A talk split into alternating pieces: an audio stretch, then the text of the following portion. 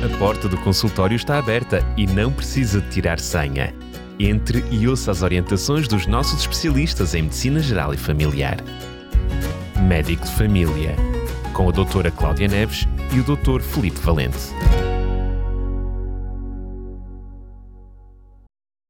E aqui estamos para trazer mais um médico de família. Hoje volta a estar na companhia de Cláudia Neves, especialista em Medicina Geral e Familiar. Cláudia, mais uma vez, bem-vinda. Obrigada, é um prazer estar aqui na Rádio Clube de Sintra e mais uma vez para falar de um tema importante para todos nós, médicos de família, mas penso eu que sobretudo para os nossos ouvintes, como utentes, não é? Eu diria que todos são. Eu estou à espera do primeiro que tu disseste, este não é importante, mas na realidade todos são em momentos específicos. Eu diria mais, ainda mais importante se torna para aqueles que padecem dele. Vamos falar de dor crónica, que é uma doença, não é um sintoma.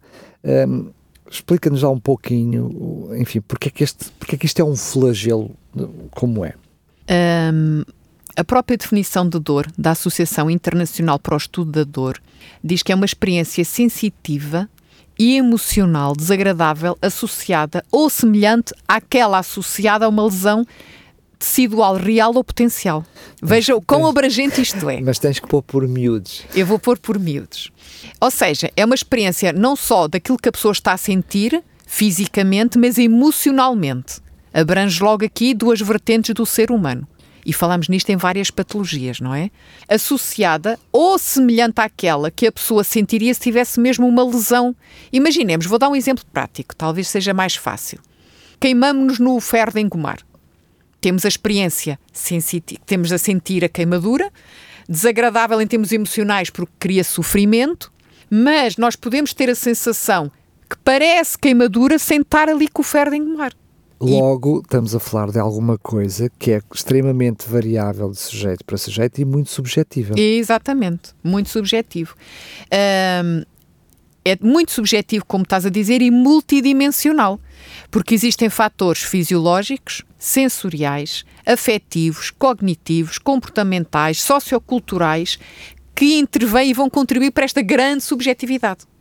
É algo que é muito difícil de objetivar de mensurar, não é? Exatamente. Ou seja, mesmo tentar perceber. Aliás, uh, não quero atropelar tudo o que tens sim, pensado sim, sim. dizer, mas sabemos, por exemplo, em doenças como cancro e outras, que muitas vezes é preciso fazer testes para perceber que nível de sofrimento é que a pessoa tem, não é? Uhum. Na dor é muito similar. Exatamente. Uh, já lá vamos, porque existem algumas ferramentas para tentar objetivar a vários níveis, mas gostaria aqui também de distinguir dois conceitos. Dor é diferente de nocicepção. Como é que é? Este é um termo técnico, eu vou já explicar. Nocicepção, que agora já não utiliza com o P, nocicepção, é um, as informações. Vou voltar a pegar naquele exemplo do ferro de engomar. Toca na nossa mão. Isso vai transmitir informações ao nosso cérebro, ao nosso sistema nervoso central, para interpretar o que é que estamos a sentir. Isso é nocicepção. A dor é mais complexo. Nós podemos ter a dor sem estar lá o ferro, como eu estava a dizer, sem estar o ferro lá a tocar. Porque abrange já outros aspectos de algum outro problema, que aquele nervo, por exemplo, pode estar doente sem estar a ser queimado e podemos ter a mesma sensação. Ok. Por exemplo. Acontece, desculpa lá, estou a tentar pôr-me no lugar de quem está do outro Sim, lado e fazes muito bem, é esse o teu papel. É, acontece muito, às vezes, com as dores de dentes, ou seja, muitas vezes a pessoa sente dor de dente num determinado dente, mas não, há, não está ali o problema, mas a pessoa sente lá a dor. Pode é? ter a sensação que parece que é no dente. Exato. Vou dar outro exemplo agora lembrando da face. Tu podes ter a sensação que estás com uma dor de ouvidos, e tentamos uh, esmiuçar bem uh, a localização da dor, uh, o, tempo que tem essa dor, o tipo de dor e vamos perceber que se calhar nem é do ouvido, é de um dente lá posterior, o mais maxilar posterior, ou até da articulação temporomandibular aqui da, do maxilar com a mandíbula, o maxilar superior com o inferior. Vemos que Uh, existe também aquela dor que parece que é naquele sítio e se calhar pode não ser naquele sítio, por causa das nossas terminações nervosas, que parece que a dor vai, está noutro sítio ou até vai para outro sítio. Exato. Não é? Exato. é muito complexo.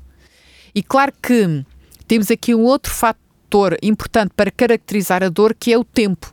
Ou seja, em termos a duração. de tempo. Exatamente. Podemos ter dor aguda e dor crónica. Dor aguda é aquela que é de início recente, provável duração limitada e havendo normalmente uma definição temporal, a pessoa diz: ah, comecei a ter dores de cabeça ontem, por exemplo. e até um fator causal, às vezes relacionado. Um, no fundo, a dor aguda, podemos pensar na dor até como um fator benéfico para o nosso corpo, porque é um sinal de alarme de alguma coisa que não está bem. Pegando até na dor de dentes, é uma dor aguda, não é? É um sinal de alarme que alguma coisa que aquele dente não está bem. Que nós temos que investigar, temos que ir a um médico ou um dentista para ver qual é o problema, não é? Uh, e normalmente, uh, segundo a International Association of the Study of the Pain, mais uma vez, a dor crónica é diferente. É persistente e recorrente durante pelo menos três meses. Este é o limite causal para ser crónica, tem que ser pelo menos três meses. Se for dois meses e meio, não é crónica. Por esta é definição, um, não. É só um, um, problema mais ou menos grave. E que, e que normalmente persiste para além da cura da lesão que lhe deu origem. Ou que existe sem lesão aparente. Uma pessoa pode ter dor crónica. Mas estamos a falar, eu percebo o que estás a querer dizer mas estamos a falar da doença em si, ou seja, estás a falar da definição da doença de dor crónica, uhum. porque a uhum. pessoa pode ter uma dor que seja mais ou menos alastrada no tempo e repetida até, que não é considerada esta doença de dor crónica. Tem é um problema que causa uma dor de uma forma mais constante. Sim. Se eu tiver uma dor de dentes que não tratar aquele dente, pois bem, até me cair o dente, seja os meses que estiverem, vai-me doer o dente. Mas eu não estou a sofrer de dor crónica. Não. Eu estou a ter uma dor crónica, não é? é não. A, a, a, dor crónica é quando é mais de 3 meses, ponto. Sim, mas imagina uh, um exemplo. Eu posso estar com uma dor de dentes durante esse período de tempo que não é, é pouco provável. A, que não é. Cai-me o dente, entretanto. não, é, a dor de dentes é daquelas, em termos de intensidade, que é mais intensa Uh, e a pessoa normalmente vai sempre recorrer a um profissional de saúde. Nem que seja pela incapacidade. Não aguentar, não é? Vou dar outro exemplo: cólica renal. Quando um cálculo renal encrava numa das vias urinárias, seja maior ou menor calibre, dá uma dor das mais intensas, não é? É dor aguda. É impossível, por exemplo, uma cólica renal seja uma dor crónica. Vou dar um exemplo de, de, de dor crónica que pode acontecer. Uh, um doente oncológico, por exemplo, fez um determinado tipo de cirurgia, uh, fez, por exemplo, radioterapia e ficou ali com, por exemplo, determinado problema no local da cirurgia ou no local da, da, da radioterapia. Pode ficar com dor crónica. O problema pode já não estar lá, mas uma sequela já do problema, por assim dizer. Agora é que eu estou a perceber, pela tua explicação, uh, que na realidade os três meses é exatamente para desmascarar qualquer outro tipo de dor que se alastre do tempo que não seja dor crónica. Por isso é que estamos a falar de um, de um espaço de tempo de três meses, não é? Uh, existe, depois é assim, exatamente, o tempo é importante. Porque existe também um aspecto que eu aqui não falei, que é a dor crónica. Nós podemos subdividir medicamente em oncológica e não oncológica como já aqui falámos, infelizmente a dor oncológica, uh, perdão, as doenças oncológicas são das mais frequentes na nossa população mundial, incluindo o nosso país, e geram um outro problema que é a dor crónica oncológica. Uh, aí é uma dor associada a esse problema, mas existe dor crónica não oncológica, uh, grande parte associada às doenças osteoarticulares a destruição das articulações, problemas musculares, problemas uh, articulares de, muito frequente, por exemplo, na coluna, seja cervical, lombar, uh, nas ancas, nos joelhos, dão, dar dor crónica não oncológica. Uh, e as queixas da dor crónica podem ser em qualquer parte do corpo. Isto também é importante.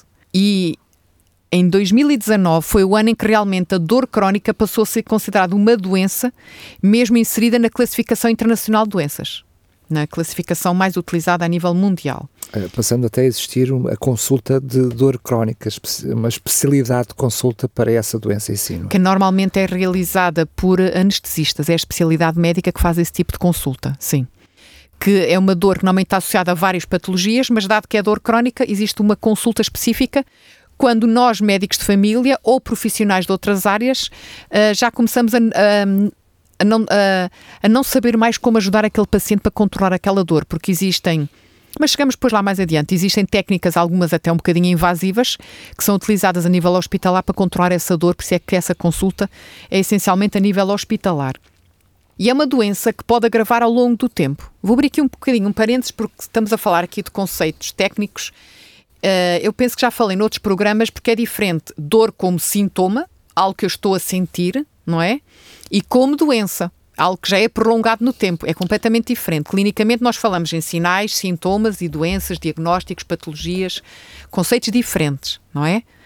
A dor, como dor, quando alguém se vai queixar, é um sintoma, não é um sinal porque eu não estou a ver, não é?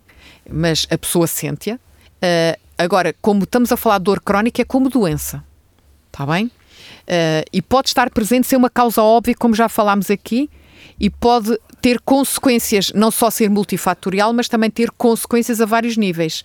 Físico, psicológico, até ambiental, porque vai interferir com a capacidade de trabalho daquela pessoa, Claro com o seu sim. relacionamento familiar, não é? Mas, ó Cláudia, imagina até que é uma dor ligeira.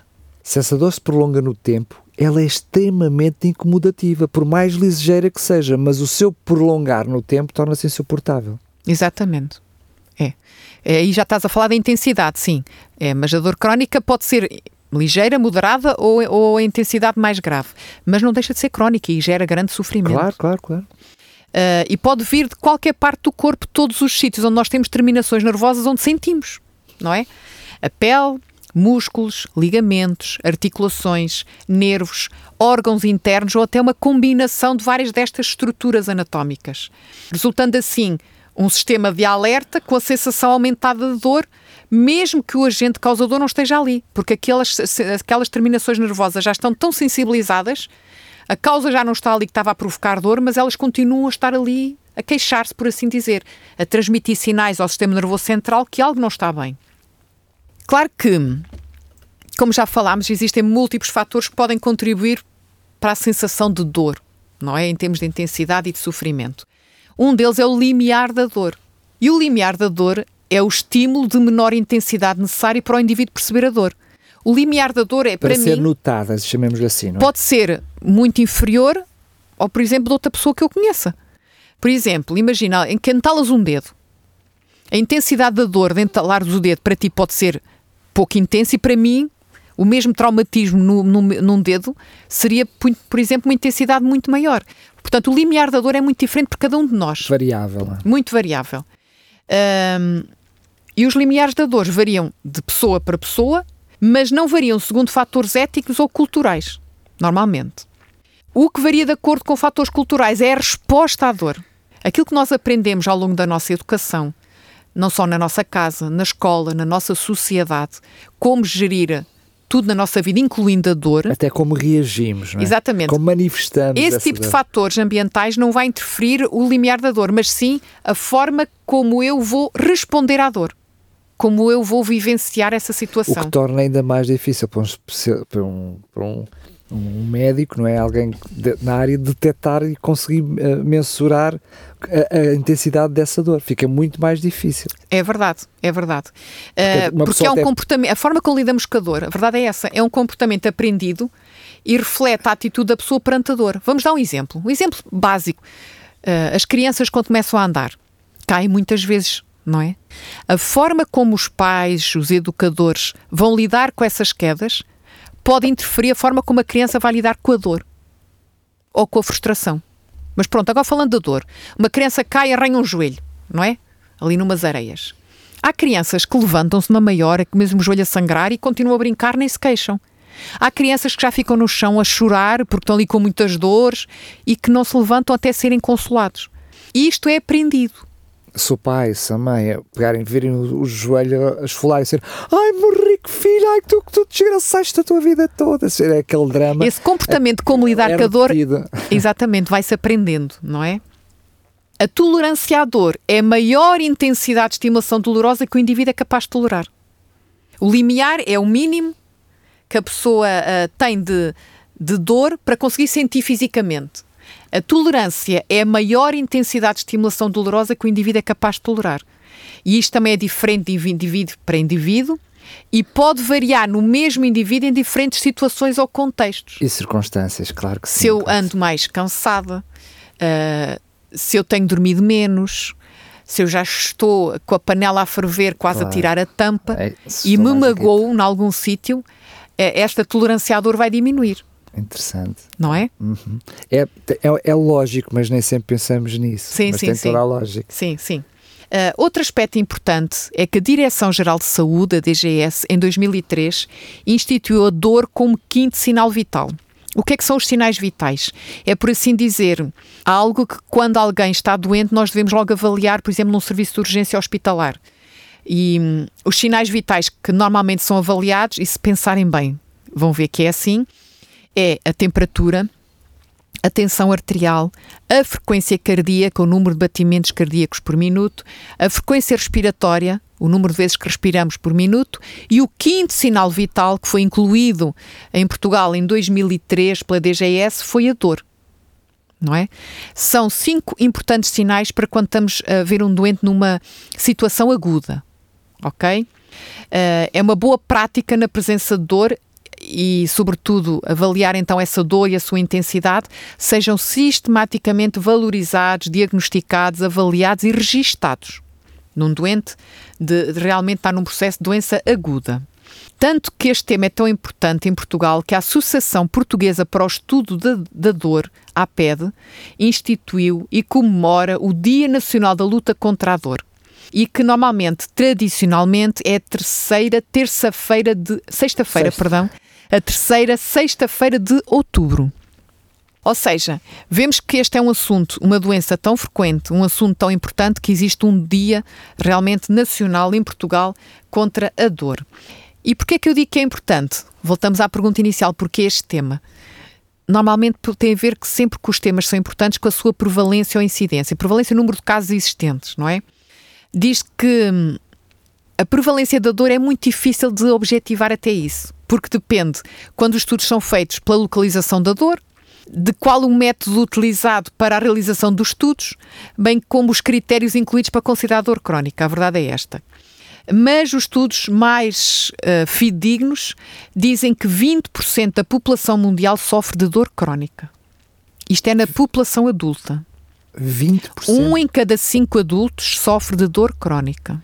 Estamos a falar números que certamente, porque estás a falar mundial. Mundial, são estudos, sim. Imagino que depois haverá oscilações de zona, de região sim. para região. Sim, sim, haverá sim. países sim. certamente com maior prevalência do que outros. Mas mesmo assim parece-me um número muito grande. É verdade.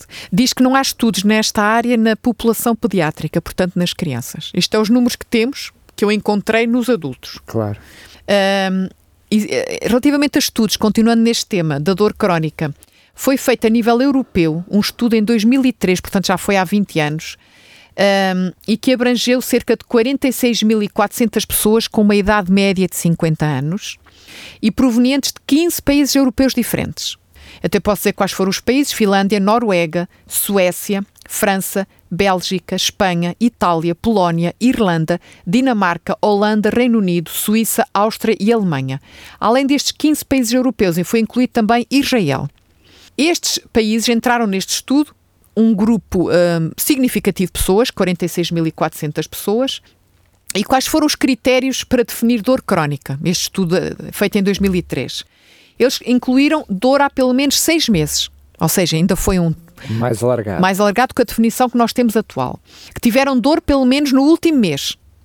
Porque a dor pode ser intermitente, não é? Mas que tiveram, portanto, a ver se eu consigo perceber, tiveram pelo menos no último mês, mas seguindo-se a outros cinco. Tiveram seis meses com dor. Exatamente. Incluiu o último, mês. Exatamente. É Ou seja, o, o processo ainda está no presente e não passou. Correto. Pelo menos duas vezes por semana, em termos de frequência e com uma intensidade de dor no mínimo em 5, numa escala de classificação numérica de 10 pontos. Nós temos várias escalas, até vou aproveitar para abrir este parênteses, da classificação de dor. Uh, temos escalas numéricas, uh, mais utilizada para adultos. Temos escalas, por exemplo, para as crianças que mostramos um, umas carinhas mais tristes, mais uh, sorridentes, para a criança apontar como é que se sente naquele momento quando tem a dor. No adulto, é de 1 a 10, considerando normalmente 1 sem dor e 10 a pior dor sentida que já teve. E considera-se realmente, uh, para este estudo, considerar o mínimo 5. Está bem? E quais foram as conclusões mínimo que chegaram? Cinco. Mínimo 5. Chegaram à conclusão, este estudo foi feito na Europa em 2003, vou repetir, que 19% da população uh, da amostra, não é? Apresentava dor crónica. Vai de encontro àqueles números que vimos do estudo a nível mundial. De 20%, não é? 19% com uma prevalência superior a outras doenças, como por exemplo a asma ou a diabetes. Existiu uma variação desta prevalência depois de país para país, aquilo que referiste há bocado, não é? Entre 12% e 30%, sendo mais alta a prevalência na Noruega, Polónia e Itália, e mais baixa em Espanha, Irlanda e no Reino Unido. Interessante, não é? Temos aqui países com 30% da população com dor crónica. É, parece-me. Uh, uh, enfim, desculpa, não estou desconfiado dos números, porque são sempre. É, é, é, se há ciência que é exata, é dos números. Mas na tua prática clínica, tu consegues perceber que nesta média de duas em dez pessoas sofrem de dor sim. crónica? Sim. Ok, não tinha a mínima noção. Dos adultos, sim. Ou seja, a grande, grande maioria por causa das dores, a, a patologia osteoarticular. As, as osteoporoses da vida, é? as 50, artroses, as, as artrites, sim, sim. Ok. E depois temos a dor oncológica também. Claro, mas essa já sabemos que é à parte. Sim, né? sim. Ok. Não, está à parte, mas, mas está aqui incluída. Correto, exato. Inclui oncológica e não oncológica estes números, não é? É independentemente exato. da causa, não é? E, e das, depois o estudo foi mantido ao longo de mais tempo. Das que se mantiveram no estudo, que foram cerca de 4.800 pessoas, portanto, mais ou menos, pouco mais de 10%, um, que se mantiveram neste estudo, 66% tinham dor de intensidade moderada, que é 5 a 7, segundo aquela escala de classificação numérica e 34% tinham dor intensa de 8 a 10%, segundo a, tal escala de máximo 10, 10 pontos, não é?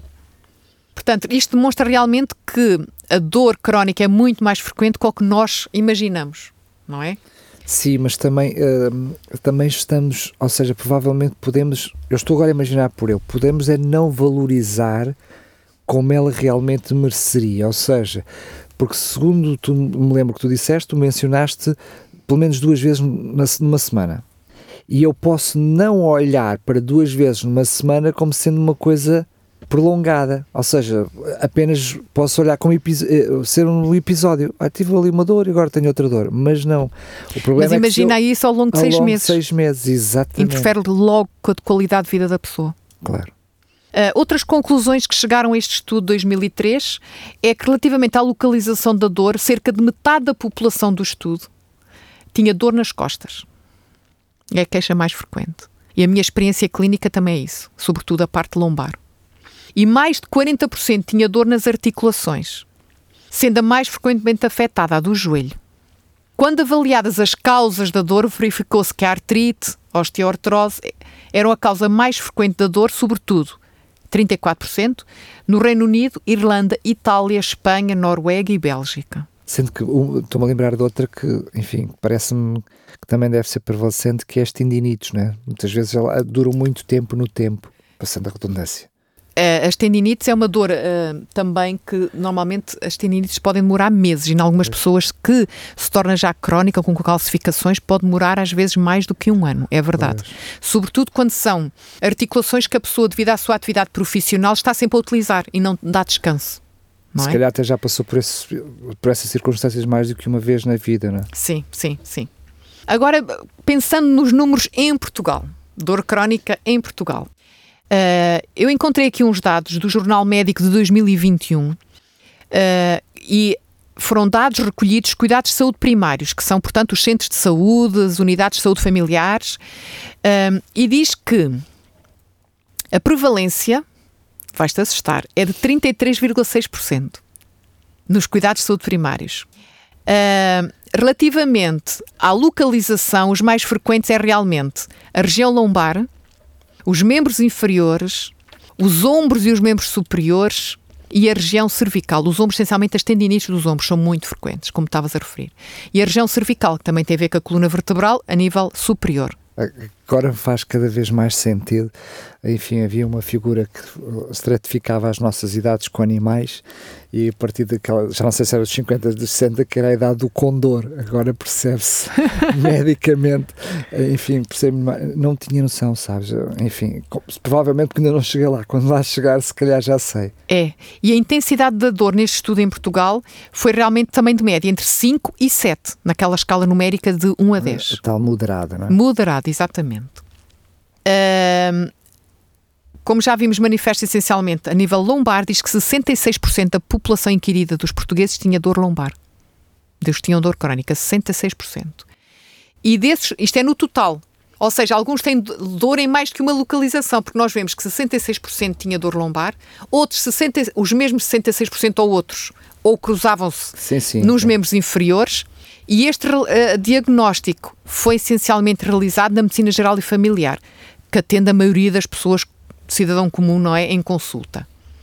Agora, quais são os fatores de risco para a pessoa vir a ter dor crónica, não é? Podemos pensar, será que há alguma coisa que eu posso evitar, sabendo quais podem ser os fatores, não é? A falta de exercício físico, bem aí de certeza absoluta, o descanso.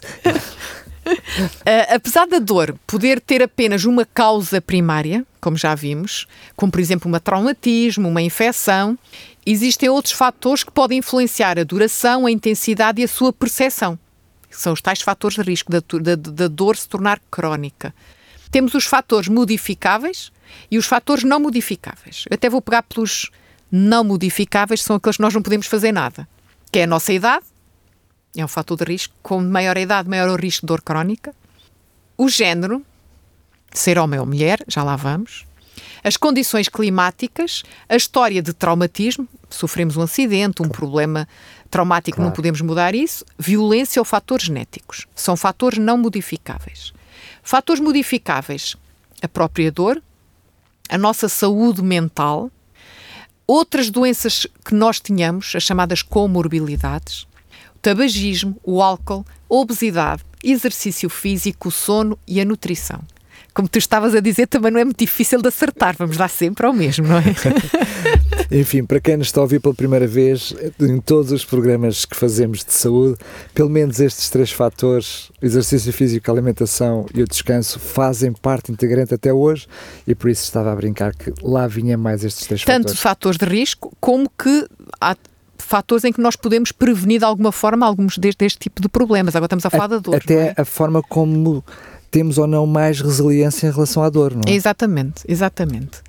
Uh, a própria dor, agora falando dos fatores de risco uh, modificáveis, é o, é o fator clínico mais importante para o desenvolvimento de dor crónica.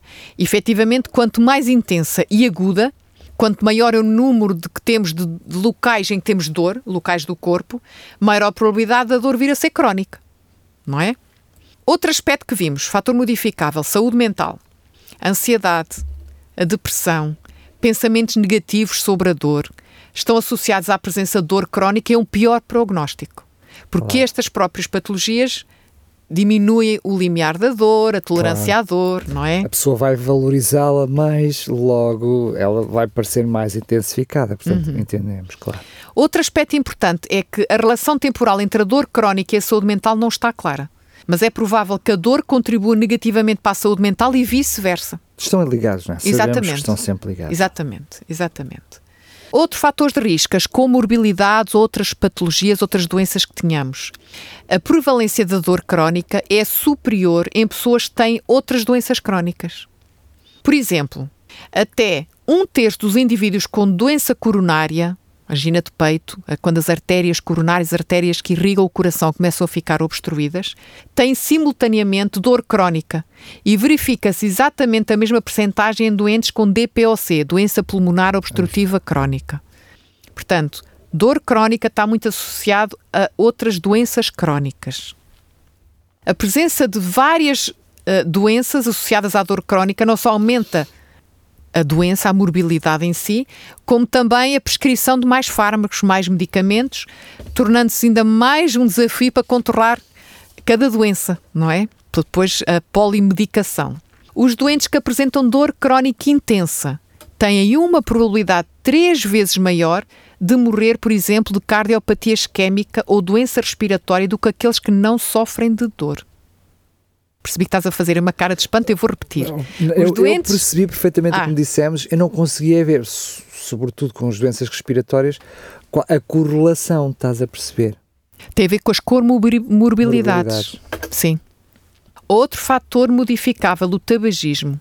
Isto tem a ver com estudos realizados, diz que a maioria dos estudos mostra que a percentagem de fumadores é superior nos indivíduos que sofrem de dor crónica comparativamente à população em geral. Só isso é um já fator, nos dá um alerta. É um fator que, portanto, contribui para a cronicidade da dor. Verifica-se também que hábitos tabágicos acentuados apresentam maior intensidade da dor quando comparadas com não fumadores. interessante. Se tivermos que fugir deste flagelo, temos aqui já Alguns um inimigo, fatores. um inimigo uh, a, a, combater, o tabaco. Ok. Outro fator, o álcool. Um, há quem utilize o álcool como analgésico para tirar a dor, não é? Não sabia dessa. Sim, sim. Diminui a, a tolerância, aumenta a tolerância à dor. Mas uh, possui efeitos analgésicos realmente, mas é transitório ainda que usado por alguns realmente e que se automediquem. Para além do risco que existe da toma simultânea de medicamentos e bebidas alcoólicas, o efeito analgésico do álcool apenas ocorre quando o consumo de grandes doses. E a percentagem de dor moderada a intensa é superior em indivíduos dependentes do álcool, tanto em homens como em mulheres. Ou seja, pode ter ali um efeito um transitório, efeito mais paliativo ali durante o momento, mas a seguir vai aumentar, vai trazer... Sofrem mais dor crónica as pessoas dependentes do álcool, sim. Outro fator modificável que falámos, a obesidade. É também um fator de risco para dor crónica, em parte devido ao aumento de peso, consequentemente, aumento uh, do peso sobre as articulações. Uh, isso vai dar maior risco de osteoartroses, e também pela redução da prática da atividade física, não é? Que está associado Acaba também... por ser uma bola de neve. Exatamente. Vemos aqui que existe cruzamento de dados, por assim dizer. Porque a própria obesidade normalmente está associada também à falta de atividade física, que é outro fator de risco. A perda de peso como estratégia para reduzir ou até mesmo prevenir a dor crónica foi apenas demonstrado na osteoartrite e noutras doenças nas quais a causa de dor é mecânica, ou seja, naquelas doenças em que nós temos que a causa de dor é realmente, por exemplo, uma artrose, é mecânico, e que o excesso de peso é muito agravante dessa situação, realmente a perda de peso pode reduzir a dor crónica. Outro, outro fator de risco é o sono, como já falámos aqui. Um estudo transversal realizado na Noruega, este estudo foi feito só com mulheres, mas foi feito ao longo de 17 anos. Verificou que a presença de um sono interrompido e não reparador era fator de risco para o desenvolvimento de dor crónica e era fator preditivo para a persistência da dor. O não descansar uh, com qualidade e quantidade. Mas está, mais uma vez, também temos um fator de bola de neve, porque a pessoa não vai conseguir descansar em condições se está com dor. Sim. É. No fundo, interage um com outro. Não vai descansar em condições está com dor e depois não, não descansa em condições, pior é a dor. Claro. E maior o risco de cronicidade dessa dor. Uh, depois temos o outro fator de risco que é a nutrição. Ter uma nutrição adequada não é apenas útil para o controle da dor, mas é também importante na redução depois da mortalidade cardiovascular associada à dor crónica, maior, que dá uma maior mortalidade cardiovascular. Alimentação saudável, menor risco cardiovascular, não é? Depois temos os fatores de risco não modificáveis, como a idade, por exemplo, não é? Um, Sabe-se que a prevalência da dor é superior nos idosos Uh, e sabe-se que a incapacidade associada à dor aumenta com a idade. Aí não há nada a fazer. Não é? A incapacidade, intolerância, resiliência, resistência, ou seja, uh, em bom português, vamos ficando mais piegas, é isso? Ou hum. é a dor que, que é mais intensa à medida que. que... Aumenta a. Ou é as duas coisas? É as duas coisas. Não tem a ver com ficar mais piegas, tem a ver mesmo com mais problemas que trazem dor, mais problemas uh, físicos ou emocionais que podem trazer dor, e por outro lado, a própria incapacidade da dor por, agrava por sua vez a, a outras patologias. O facto da dor ser incapacitante Sim. não é a tolerância à dor. Não. Ok, já entendi. Não, não, não. Exatamente. A dor é mais grave, logo é mais incapacitante, é que é uma ligação direta. Sim. Proporcionalmente direta. Outro fator diz que nós falamos não modificável é o género. A dor crónica é mais prevalente no sexo feminino. Ah, não, não, isso vocês são é mais piegas, agora sim. Um, existem vários estudos que comprovam este contraste entre realmente a dor nos homens e a dor nas mulheres. E realmente, o que é que. É um bocadinho do que tu disseste, talvez. É que o que está demonstrado nos estudos é que o género feminino tem um limiar de dor mais baixo e uma menor tolerância realmente à dor, experienciando deste modo uma maior intensidade da dor. Vamos entender, eu estava a brincar, porque na Mas... prática a forma como ambos sentimos ela é igual. A verdade é que é, é, eu posso, como eu posso, salvo seja, porque nós, o facto de ser genérico não quer dizer que não nos inclua a nós que estamos aqui, mas o sexo, o sexo masculino pode supostamente na sua escala não é, de 1 a 10 ter uma resistência mais alta, mas a forma como assente é igual, não é? Porque é a forma como cada um assente. Mas isso nós não podemos objetivar. Claro, é isso que eu estou a dizer, É. mas é igual. Esse- A diferença está realmente tanto no que a escala limiar. é diferente, não é? A escala é igual. Não, a, esca... eu- A escala as- de 1 a 10 quando é igual para homens é- e mulheres. Pronto, é o que eu estou a dizer. Ah, sim, sim. Como é que eu ia dizer isto?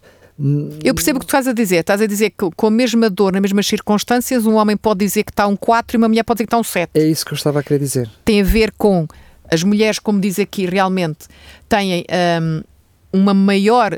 hum, para eles, o, o limiar da dor é menor e a, a tolerância também à dor é menor. Não é? Sim, Isto é mas- o que demonstram os estudos. Claro, mas o que é que eu quero dizer com Agora, o isto? porquê? Não vale a pena um homem dizer não digas isso, eh, não vale a pena, estás a ser piegas, isso não é nada, ou qualquer coisa do género, porque a forma como o próprio sente é diferente. Para ele aquilo é insuportável, é para, aquilo- é isso. para ela, a mulher, para ela aquilo é um 8, ou para ela aquilo é um 9. Não interessa se para o homem é um 5 ou 6, porque ela Ok, realmente está-se a sentir assim. É a não, dor- não podemos fazer esta comparação, percebe? Não. A dor é algo que nós nunca podemos comparar de um indivíduo para o outro porque Claro. Somos todos diferentes. Exatamente. não é? E a forma como a, a vivenciamos muda, como já vimos aqui, em vários fatores.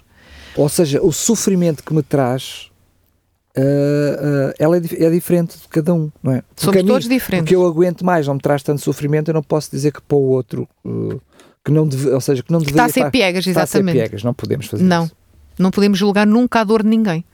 É como, é como dizer, eu lembrei-me agora de um exemplo assim um bocado básico, que é gostos não se discutem, Correto. dores não se discutem, Claro. não é? É cada um tem a sua dor. Até se vimos que varia, pode variar de dia para dia no próprio, quanto mais de pessoa para pessoa. Sim, é? exatamente. Ah, outro fator de risco são as condições climáticas. Algumas evidências sugerem a relação, por exemplo, entre a falta de luz solar, ah, temperaturas mais baixas e a Eu- ocorrência eu- de sintomas de dor. O é? frio, eu achei que tu ias lá, porque todos nós já experimentámos que quando temos mais frio sentimos mais dor, não é? Agora o sol não tinha essa noção, que Uhum. É. engraçado. É, é verdade. Ah, claro que hum, a história de um traumatismo ou violência também é um fator de risco não modificável. Ah, dois estudos realizados no Reino Unido, em grande escala, verificaram que a dor é mais comum naquelas pessoas de qualquer idade que relataram antecedentes de abuso ou violência. Talvez menos tolerância será. Ah, Quer dizer, estamos a entrar na subjetividade. É. Estamos apenas a imaginar. Estou a fazer um exercício lógico. Sim, eu disse traumatismo, mas eu não estou a falar de traumatismo, enganei-me, é um trauma. Um, trauma, sim, sim, ou um, entendemos. um fator desencadeante violento, não é? Isto altera logo o limiar da dor e a tolerância à dor. Pois, não é? Eu acho que é compreensível. Interfere, não é? Já estamos Depois temos a fartos, não é? genética. É a tal gotinha, a tal gotinha de água que É. vem transbordar a nossa paciência, a nossa tolerância. Sofrimento, por assim dizer. Exatamente. Sofrimento pode ser físico, emocional, a todos os níveis, e isto tem a ver com mais uma coisinha que vai nos dar, gerar sofrimento. Relativamente ainda nos fatores de risco, temos ah, a genética, por exemplo. Trabalhos anteriores revelaram que a sensibilidade aos estímulos dolorosos e a tolerância à dor são em grande medida determinados pelos nossos genes. Não é? Claro que podemos falar agora aqui da epigenética e podemos tentar mudar isto, não é? Mas hum, o que os estudos dizem são isto, ou seja, nós podemos nascer com menor tolerância à dor ou mais tolerância à dor, dependendo daquilo que herdámos dos nossos pais geneticamente falando. Até do próprio meio ambiente. Eu estou-me a lembrar, por exemplo, eh, aqueles povos eh, indígenas ou, não, mas que estão habituados a andar descalços. Para eles, andam descalços tranquilamente. Se Não nós- tem dor na planta do dor. pé. Se nós formos andar, ui, ui, ui, é? Porque eles, ou seja, os filhos deles também assim, de alguma forma, não, não vamos entrar outra vez na epigenética, mas de alguma forma os nossos genes vão se adaptando, ah, também certamente o resto do corpo, não é? Os tecidos, essa história toda, vamos criando mais resistência, mas também a tolerância à dor, ela vai sendo alterada, conseguimos mais ou menos imaginar. Sim, sim, sim. Ahm, como isto é, um, é um, um tema muito abrangente, eu ia sugerir que deixássemos outro programa continuar com este tema, porque Muito ainda bem. temos aqui muito para falar. Mas eu queria que hum, os nossos ouvintes ficassem sensíveis a isto. Dois aspectos importantes. Se tem dor frequentemente, há mais de três meses, fale com o seu médico, seja qual a localização da dor. E outro aspecto importante é não julguemos ninguém pela sua dor. Vemos aqui que a dor é, é um fator muito subjetivo, cada pessoa tem a sua dor. E mesmo nós profissionais, infelizmente, tendemos muito a desvalorizar aquelas pessoas que vão sempre lá para as mesmas queixas. Lá vem aquele outra vez com a mesma queixa, sempre a mesma queixa. Isto tem a ver já com a repetição. Aquelas pessoas que se queixam tanto, acabamos por não valorizar, se calhar às vezes, quando tem uma coisa mais grave. Mas é importante valorizarmos sempre. Porque mesmo que nós achemos que não existe uma causa para aquela dor, a pessoa está a sofrer.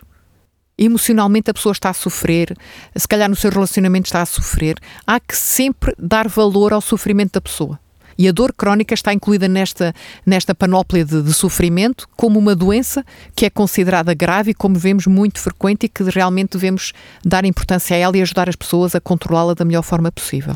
Então também é importante valorizar, mesmo que eu, enfim, na tal escala, eh, eu acho que é um 5 ou 6 e até, ah, eu aguento. Aquela muitas vezes ouvi muitas pessoas dizer, ah, eu aguento. Mas se é assim tão prolongada no tempo, eu não claro que é eu, eu importante. devo valorizar, não é? Claro que sim, porque hum, a dor quando surge de uma forma aguda, é um sinal de alerta. E ter uma dor há meses é um sinal que alguma coisa não está bem. Em primeiro lugar, devemos saber a causa, não é? Sim, mas temos, vemos muito, por exemplo, na questão da osteoporose, que as pessoas acham que é, uh, é quase um mal que já esperam. Uhum. Há pessoas que são que nem procuram tratamento, ou seja, não têm noção que é possível resolver, que é possível tratar, é prevenir, possível prevenir, é possível uh, eliminar aquela dor. E eu, eu, vejo histórias né, da voz que dizem: não, não, ah, este, eu tenho esta dor, mas o que é que há a fazer? Isto é a idade, não há que, não há que olhar para a idade, não, não, não é um. Há que tentar sempre, sempre um, em termos de cuidados de saúde, investigar a causa dessa dor, sempre. Porque nós não estamos aqui, nós medicamente aprendemos isso só para tratar sintomas e sinais, nós temos que tentar ver qual é o agente causal, não é? E para tentar atuar na causa. E acima de tudo, não só porque é importante saber qual é a causa, porque há coisas que nós podemos tratar, mas acima de tudo para a pessoa ter qualidade de vida. Porque viver constantemente com dor não é ter qualidade de vida. Eu percebo que há pessoas que têm mais tolerância à dor e que se habituam a isso e que já acham normal, como estás a dizer. Mas não é normal. Há pessoas que infelizmente têm que se habituar a viver com isso, mas é importante estudar, é importante tentar controlar, está bem? Ir ao médico. Exatamente. Divulgar fazer queixinhas, sem problema nenhum. Cláudia, muito bem, uh, mas vamos ainda fazer um outro, um outro programa sobre isto. Podes já desde já adiantar o que é que ainda vamos abordar no próximo programa? Uh, aqui falámos, portanto, dos conceitos e falámos das estatísticas.